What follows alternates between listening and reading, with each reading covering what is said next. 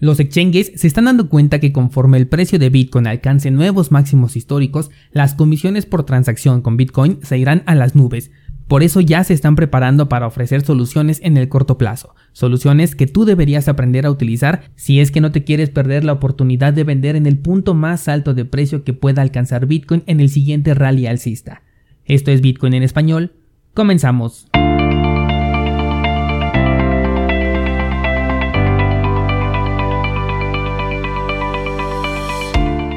Hola, soy Daniel Vargas y esto es Bitcoin en español, un lugar donde hablamos de la tecnología más revolucionaria desde la invención del Internet.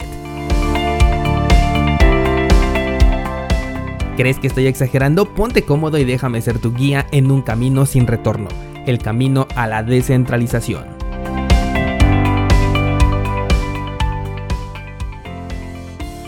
Bienvenidos descentralizados, hoy es miércoles 3 de febrero de 2021 no hay novedad hasta el momento en ningún mercado, ninguna criptomoneda se ha movido de manera interesante, así que creo que por hoy no vamos a hablar de precios, ni tampoco te traigo nuevas oportunidades más allá de la que ayer te comenté sobre Cardano y que bueno, de hecho ayer tuvo un movimiento que vale la pena darle seguimiento porque puede ser apenas el inicio de algo muy interesante.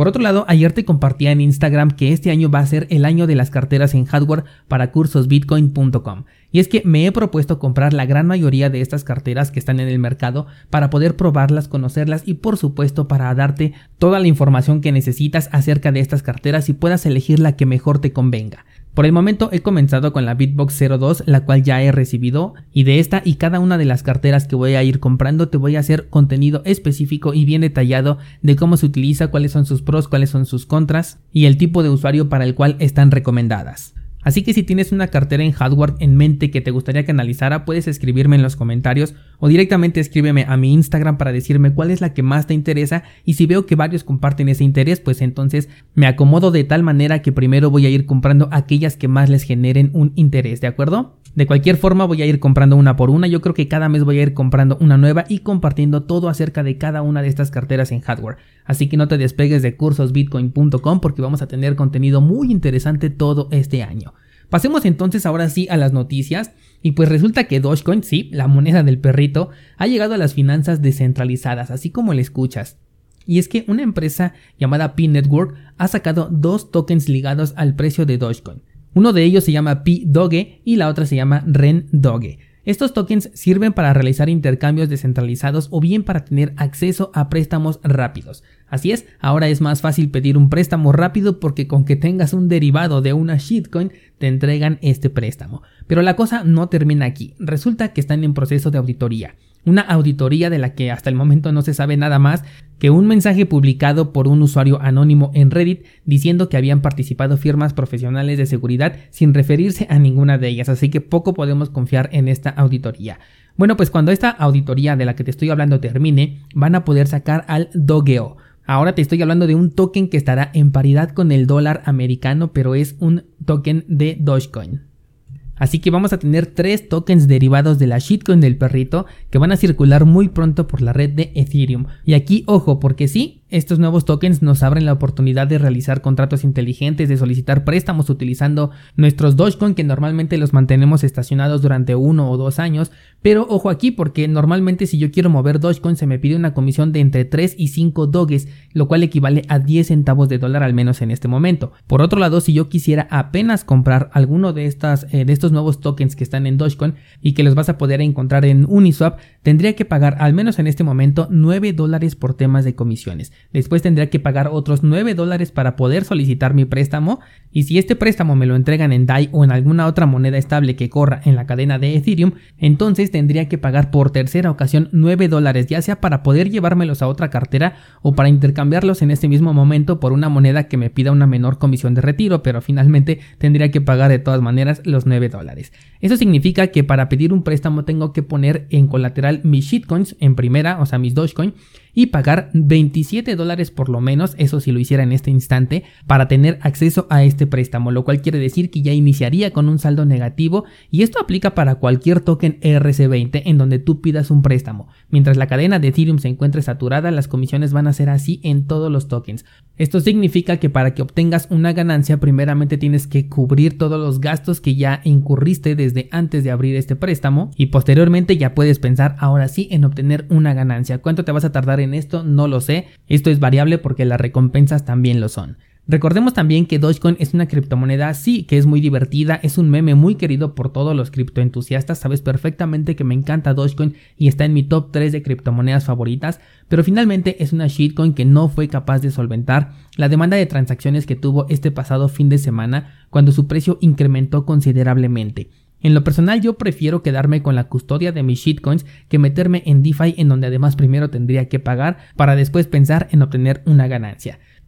Fíjate que ya que entramos en este tema, ayer hice un comentario en Twitter al respecto del nuevo máximo histórico de Ethereum y comenté que si tenías dudas sobre si íbamos a ver una nueva All Season, simplemente vieras cómo estaba subiendo Ethereum consiguiendo un nuevo máximo histórico, porque en este momento ya superó los 1500 dólares aún a pesar de que no ha hecho nada en términos de desarrollo para poder solucionar su problema. Además, no tiene ni siquiera idea de para dónde están llevando el proyecto.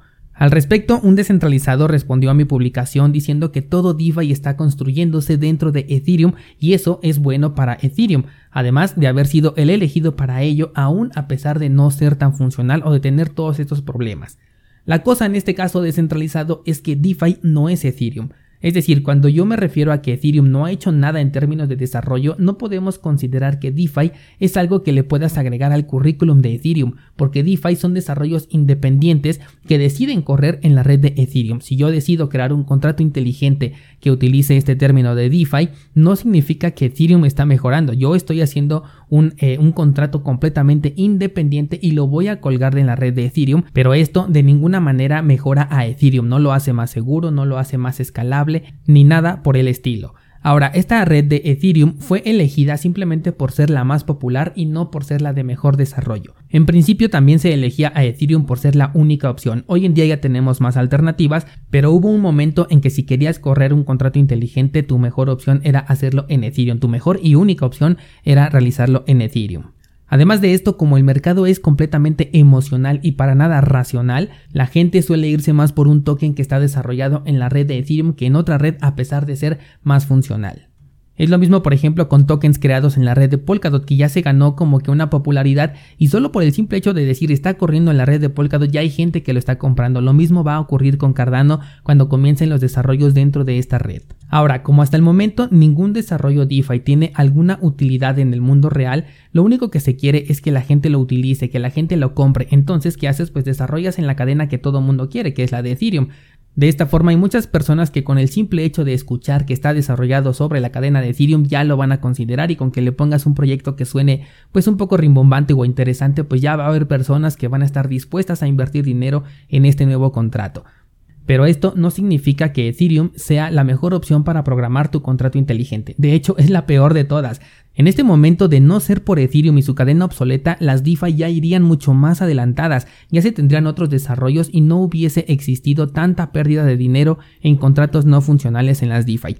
Porque sí, yo sé que los desarrolladores de los contratos son los culpables de no programar bien sus contratos, pero Ethereum y su cadena permiten la ejecución de estos contratos aún con errores en el código. Este es un grave error que abre la puerta a infinidad de fallos y esto es algo que otros protocolos ya han solucionado, el hecho de que un contrato no se pueda ejecutar si tiene errores en el código. Y ni siquiera esto ha sido solucionado por parte de Ethereum, siendo un problema que tienen desde el primer día de nacimiento de esta criptomoneda. Desde que se bifurcó de Ethereum Classic ya tenía este problema y no lo han conseguido solucionar y es más, ni siquiera lo están viendo como un problema. Entonces, ¿de dónde podemos confiar en que Ethereum tiene un objetivo claro o que está trabajando en su desarrollo cuando no hay ningún resultado palpable que nos permita comprobar dicho avance? Recordemos también que Ethereum 2.0 sigue siendo una promesa y ese contrato que ahorita está corriendo para hacer el staking se pudo haber hecho en el año 2016. ¿A qué me refiero? A que no es una novedad, no es un avance ni tiene nada que ver con la implementación real de Ethereum 2.0. es solamente un tranquilizante para demostrar que están avanzando, pero en realidad lo único que se tiene es una promesa que renuevan cada año desde el año 2016 y sin nada que utilizar como una muestra de este avance.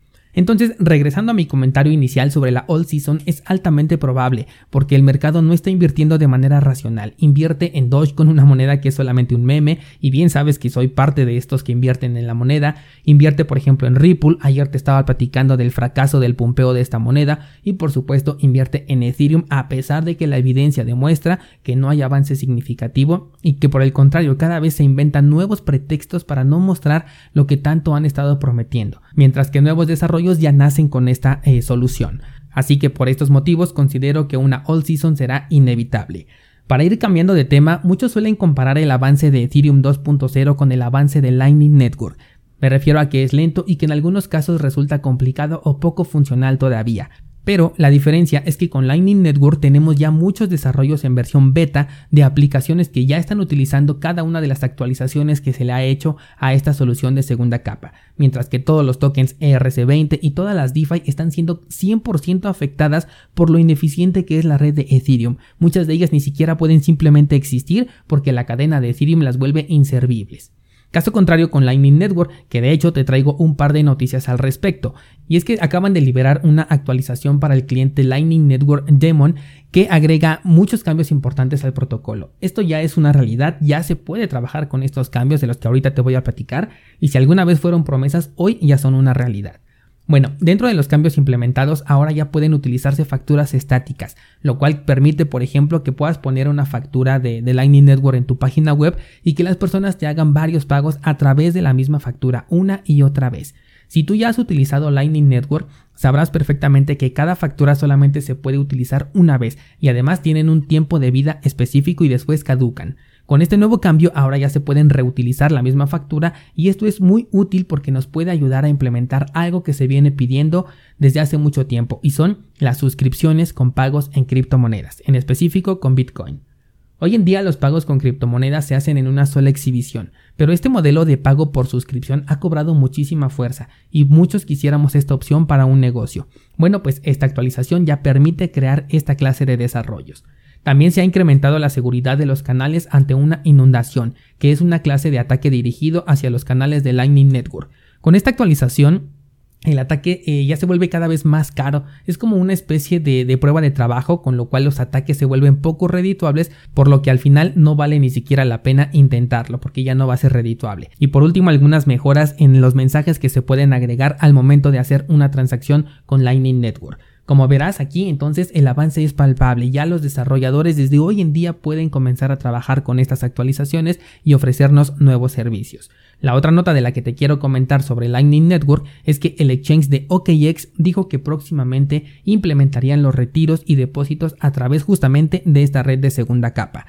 Una excelente noticia con la que vamos a poder evadir comisiones altas por transacción que se tienen en la red de Bitcoin, sobre todo cuando ésta se satura y quieres vender o quieres guardar tus Bitcoins. Actualmente, por ejemplo, yo utilizo Bitfinex para este propósito, pero siempre hay que tener una segunda opción y en este caso OKX puede ser esa segunda alternativa. Recordemos también que OKX sufrió recientemente un hackeo, esto apenas en los últimos meses del año pasado, por lo que si te gusta esta implementación de la Lightning Network, lo ideal es utilizarlo justamente para hacer movimientos en el corto plazo, ya sea que quieras enviar Bitcoin para venderlo y ya después de ahí lo retiras o al revés, que quieras enviar una criptomoneda que ya subió mucho de precio. Por ejemplo, ahora en el caso de Dogecoin yo hice justo esto. Llevé mis Dogecoin a una plataforma, las cambié por Bitcoin, de ahí lo mandé a Lightning Network y en este momento tengo las ganancias en Bitcoin. Pero esto lo retiré con una comisión de apenas 100 satoshis por este retiro. Así que aprovecha la herramienta para acelerar tus movimientos con Bitcoin, pero no confíes en ninguna plataforma para dejar allí tus criptomonedas. Ya cuando la implementación esté lista te lo voy a hacer saber a través de este espacio. Por ahora ya me hice mi cuenta en este exchange y solamente espero la activación del servicio que hasta el momento no han dado fecha de salida. Además, otros exchanges que también ya hablaron de sus planes con la Lightning Network son Kraken y OKCoin. Todos ellos buscan tener lista esta implementación para el primer trimestre de este año, o sea que ya queda muy poco tiempo para que lo podamos ver. Sin duda están viendo lo mismo que te he venido advirtiendo en los últimos meses, que cuando Bitcoin alcance nuevos máximos históricos, las comisiones se van a ir a las nubes, así que necesitan ofrecer servicios que nos permitan interactuar con Bitcoin de manera más rápida.